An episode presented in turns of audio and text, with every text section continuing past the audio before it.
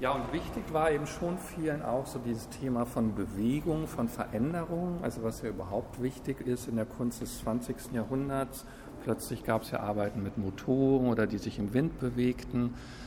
Und hier haben aber dann viele gesagt, ja, irgendwie mit einem Motor, da bleibt man ja dann doch der passive Zuschauer, der dann einfach so davor steht. Und es ist doch irgendwie was ganz anderes, als wenn, also wenn etwas mit einem Motor animiert wird, als wenn man selber die Veränderung herstellen kann.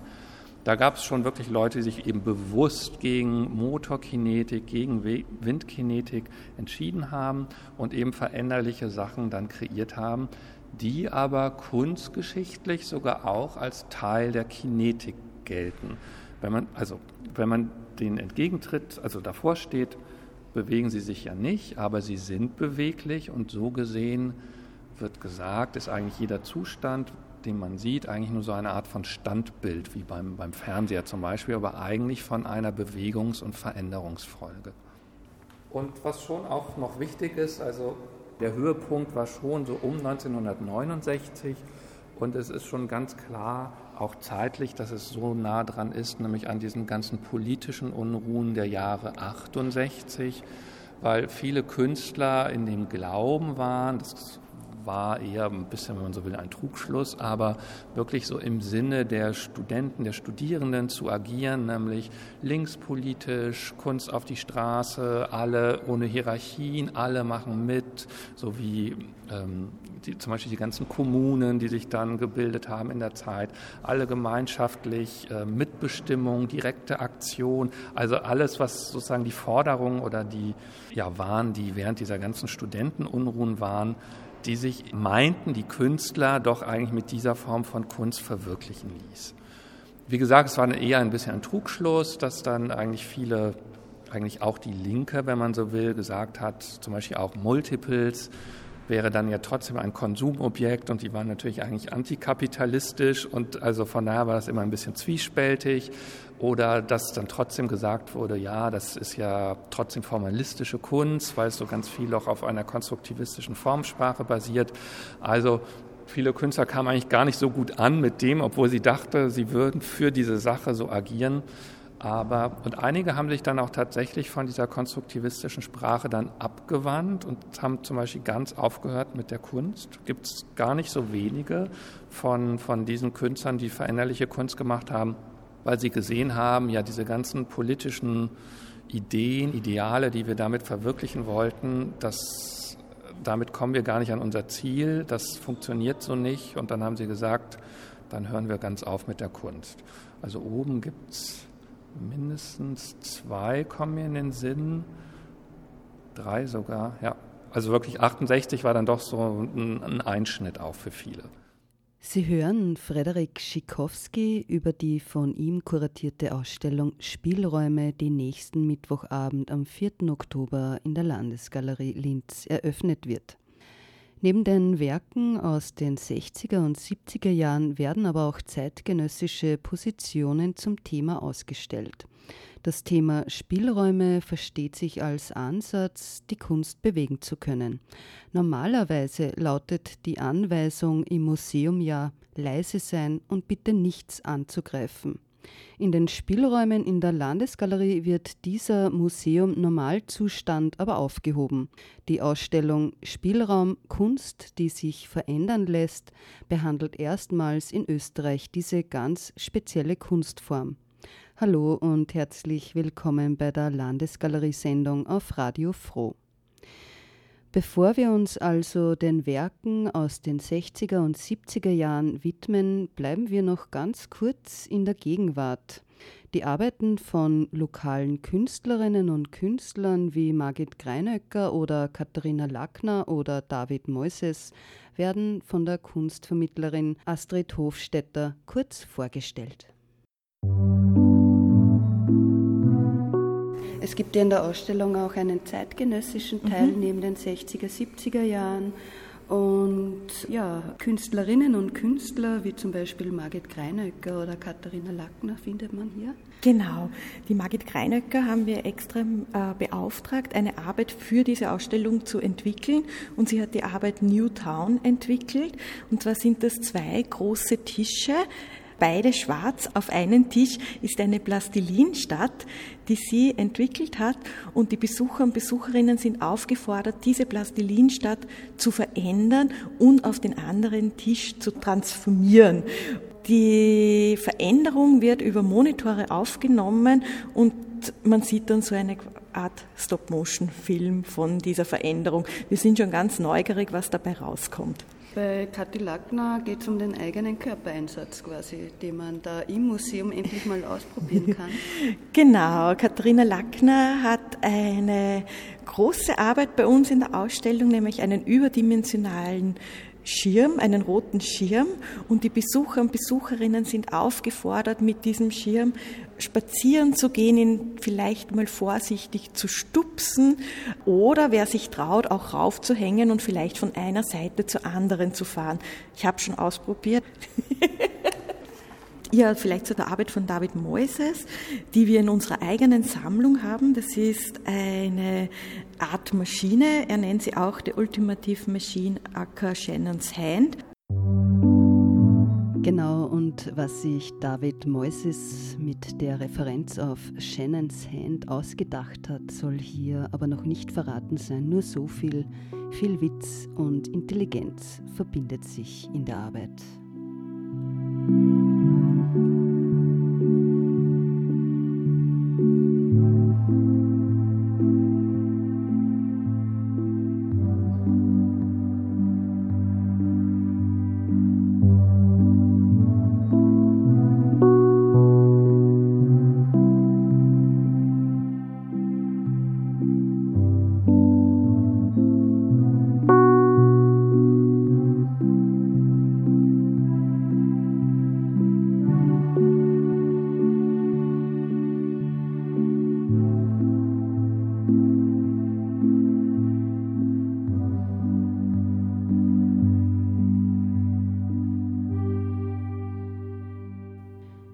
Magnetische Kunst von Marie Baumeister oder eine andere Mary wäre Mary Vieira aus Brasilien oder Maria Kisser, die unter dem Pseudonym Myrom arbeitete. Sie alle wurden vom Kurator der Ausstellung Dr. Frederik Schikowski zusammengestellt, um in der großen Schau mit dem Titel Spielräume bewegliche kinetische Kunst zu versammeln. Bevor also das Internet aufkam, fanden sich in der Kunst schon konzeptionelle Ansätze, die teilweise an die Vorläufer des Internets erinnern, beispielsweise in den Programmierblättern von Vasarelli. Also wirklich diese Idee von Kunst für alle, Kunst preiswert, enthierarchisieren, Kunst und Leben zusammenzubringen. Also nicht, wenn man geht ins Museum und bewundert was, sondern man hat das so wie so eine Art Kunst im Haushalt, Kunst im Alltagsleben. Also dieses Popularisieren und irgendwie banal Alltagsobjekt, das schon.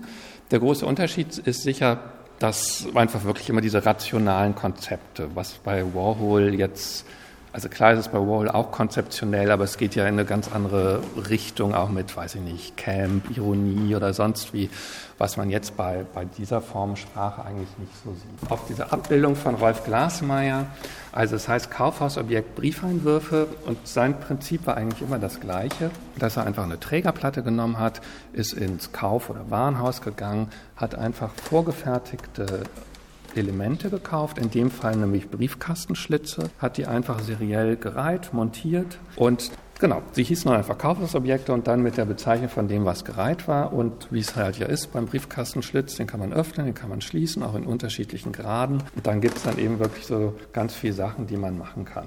Klar hat man natürlich dann immer diesen Duchamp-Bezug, dass man denkt, so ja, vorgefundenes Objekt.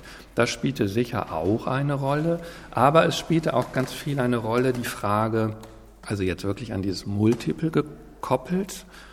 Kann ich auch gleich noch ein paar andere Sachen zu sagen, warum auch die Verbindung so stark ist.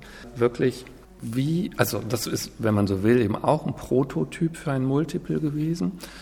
Nämlich wie äh, findet man, ja, oder wie stellt man Kunstwerke her in hohen Auflagen, die aber dann auch preiswert sind. Und das war dann bei Glasmeier so zum Beispiel ein ganz raffinierter Coup, dass er dann nämlich so, dadurch, dass er vorgefertigte, schon produzierte Materialien benutzt hat, musste er nicht erst irgendwelche Hersteller finden, die dann mit Sonderform und hohen Aufwand was herstellen müssen, was dann im Endpreis natürlich ganz hoch wäre, sondern im Grunde hätte er irgendeinen Assistenten sagen können, kauf hier, wir ordern 1000 Briefkastenschlitze, du montierst die alle, wie in so einer Art Fabrikbetrieb und dann verkaufen wir die so preiswert, wie es geht. Also das war hier da so ein raffinierter Coup sozusagen, die, die Vorteile der industriellen Herstellung, der industriellen Welt zu nutzen für die Kunstwerke. Das kennt man heute gar nicht mehr, aber man sieht noch, es ist eine Milchflasche drauf.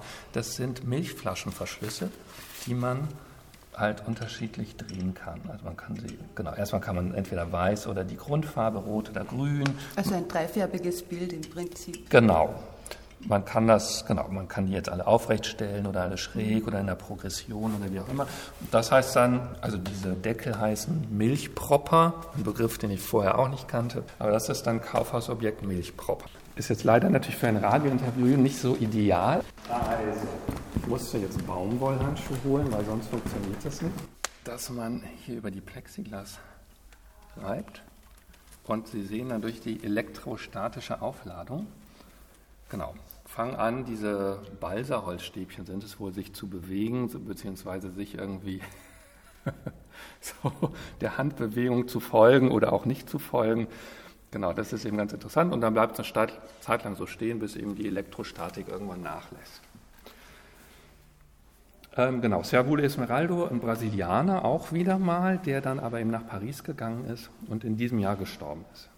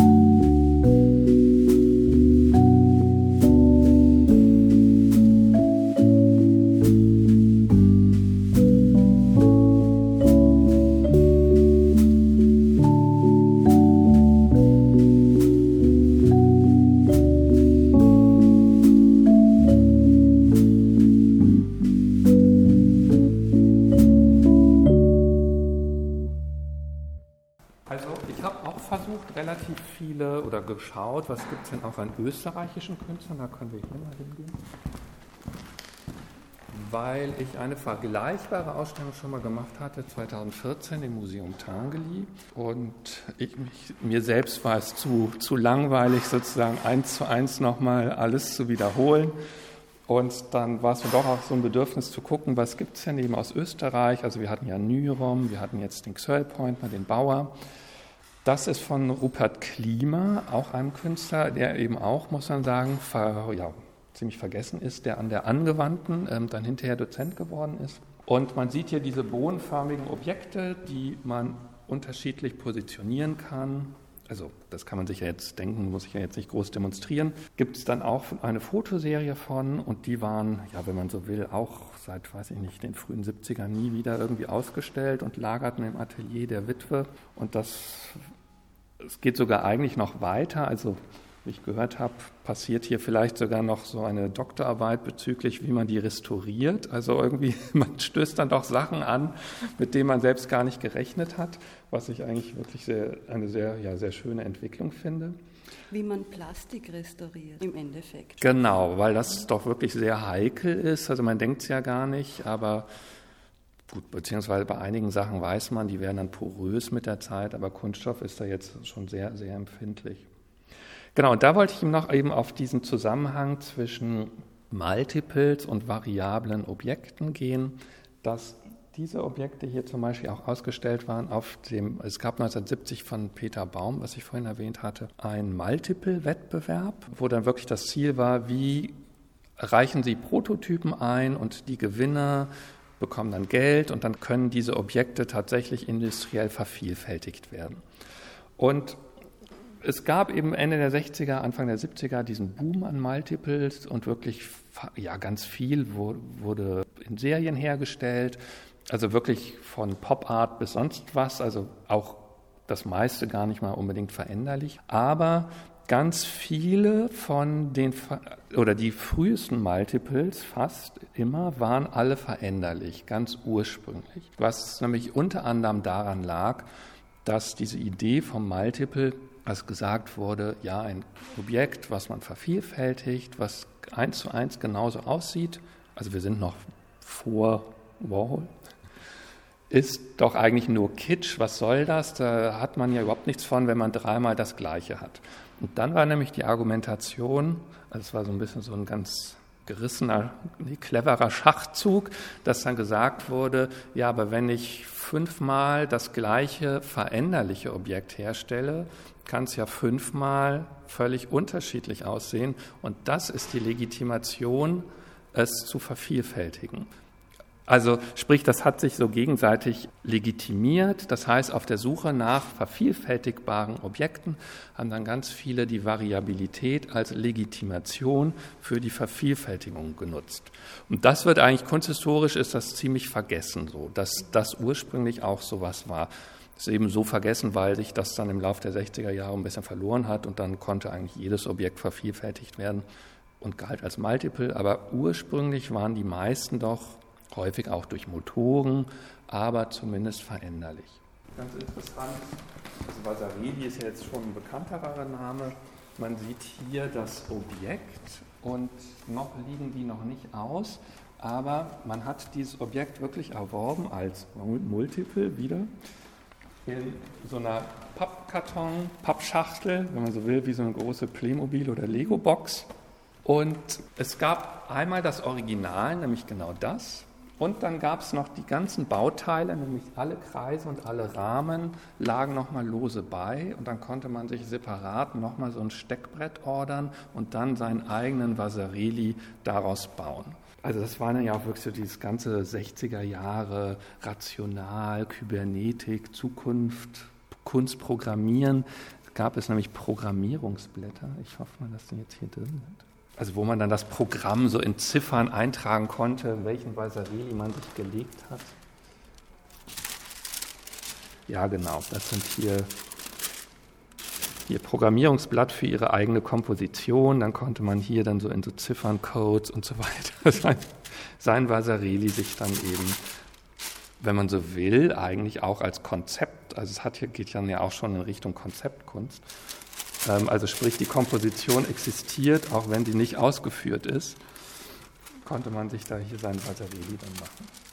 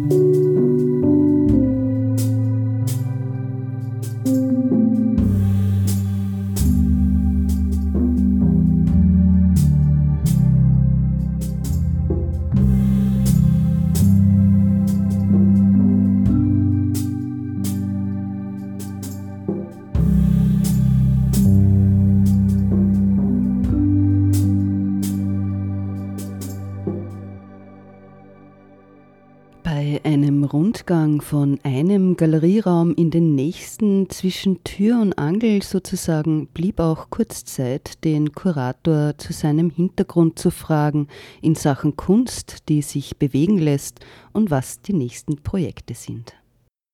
Okay, also Frederik Schikowski ist mein Name. Ich bin äh, freier Kunsthistoriker aus Berlin und befasse mich schon ziemlich lange mit der Thematik der variablen Kunstwerke, die vom Betrachter verändert werden können. Hintergrund ist der, dass ich zu dem Thema in Kunstgeschichte in Berlin meine Dissertation geschrieben habe, die ich 2012 dann abgeschlossen hatte. Und ähm, das Ganze resultierte in einer Ausstellung namens Spielobjekte 2014 im Museum Tangeli und wurde dann, wenn man so will, so eine Art Selbstläufer. Also die war ein großer Erfolg. Und dann gab es noch ein weiteres Museum, was dann, also eigentlich über zufällige Verbindungen, aber in Heerlen in den Niederlanden eine vergleichbare Ausstellung gemacht hat. Wobei ich mich schon immer darum bemüht habe, eben nicht eins zu eins die zu kopieren, sondern dann in den Niederlanden habe ich mich schon auch wirklich bemüht, welche niederländischen Künstler gab es, die sowas in die Richtung gemacht haben. Und nun ist es eben diese Ausstellung hier in Linz in der Landesgalerie und auch hier wirklich speziell, also ganz viele neue Objekte, die jetzt weder in Basel noch in Heerlen äh, zu sehen waren und vor allem auch der österreichische Beitrag. Ich habe es jetzt nicht mehr im Kopf, aber ich glaube, wir kommen ungefähr auf acht Künstlerinnen und Künstler aus Österreich für den historischen Part von ungefähr 50 was ja auch gar nicht so wenig ist. Die Ausstellung Spielräume ist eine Koproduktion der Landesgalerie Linz mit dem Museum im Kulturspeicher Würzburg und wird dann von 24. Februar bis 13. Mai 2018 auch in Würzburg zu sehen sein. Nun fast am Ende der Sendung noch ein kurzer Rundgang durch die Ausstellung der Spielräume in der Landesgalerie Linz. Hier erwarten die Besucherinnen und Besucher nun Farbgebungen und Werbesujets, die sie kennen dürften. Und nun aber auch selbst Hand anlegen können an die Kunst. Also zum einen haben wir hier nämlich tatsächlich zwei Spielräume. Natürlich, also der Künstler gibt etwas vor, und es gibt eben ein Feld der Möglichkeiten, was man an unterschiedlichen Konstellationen machen kann, beziehungsweise einen Spielraum, in dem innerhalb dessen man agieren kann. Darauf spielt eben diese, ja, dieser Titel an, auf diese genau, Doppeldeutigkeit zwischen, es gibt einen Spielraum an Möglichkeiten, wie es aussehen kann, aber es gibt hier auch de facto zwei Spielräume.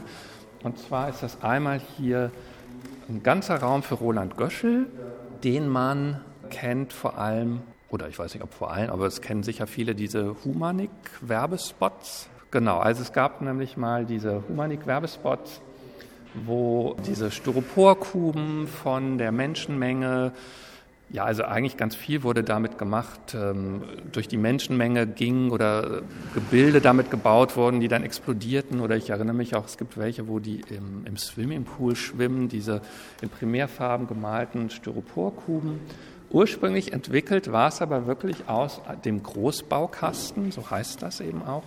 Das heißt, er hat diese Kuben gemacht und selbst angestrichen und dann konnte man halt damit ähm, sich, ja, ich meine, der Name sagt ja eigentlich schon Großbaukasten, sich selber was zurechtbauen. Ganz ursprünglich hatte er das sogar nur als Baukonzept entworfen, also dass er geschrieben hat, jeder kann sich das selber bauen und so also im Jahr 68 auch hier wieder mit billigen Mitteln. Ich glaube, es stand auch sowas, selbst der einfache Mann kann sich sowas verwirklichen. Ähm, Kunst für den Haushalt, genau. Und ähm, das haben wir dann hier jetzt dann nochmal eben nachgebildet. Da wird es eben auch diese Humanik-Werbefilme, werden wir auch zeigen. Es gibt natürlich schon diesen ganzen Bezug oder viele dieser Künstler sahen sich ja so in dieser Konstruktivismus-Tradition.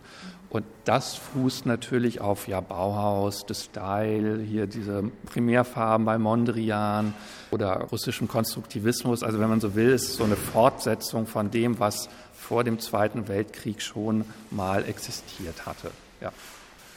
Darf ich kurz fragen, ja, ja. wenn die Besucherinnen dann kommen? Also es gibt ja ich sage es jetzt mal so, die erklärende Ausstellung, mhm. die man sich einfach mit ansehen und durchdenken kann, die Konzepte und hier das Ausprobieren. Darf man das dann auch alleine ausprobieren oder wird es dann nur mit einer Kunstvermittlung möglich sein? Genau, die haben extra eben, es gibt ein Führungsprogramm, wie es das ja natürlich immer gibt hier bei Ausstellungen, aber das ist schon relativ elaboriert. Das heißt, die Führungskräfte werden in den Räumen, wo der Besucher nichts berühren darf, normalerweise, wenn er alleine diese Ausstellung besucht, einige Dinge vorführen. Zum Teil darf der Besucher auch unter Aufsicht oder Anleitung der, der äh, Kunstvermittlerin damit agieren. Aber hier in diesen beiden letzten Räumen, auch außerhalb jeglicher Führung, darf eigentlich jeder Besucher einfach herkommen und, und kreativ, schöpferisch tätig werden oder spielen, je nachdem, wie man es nennen will. Hier können Sie loslegen.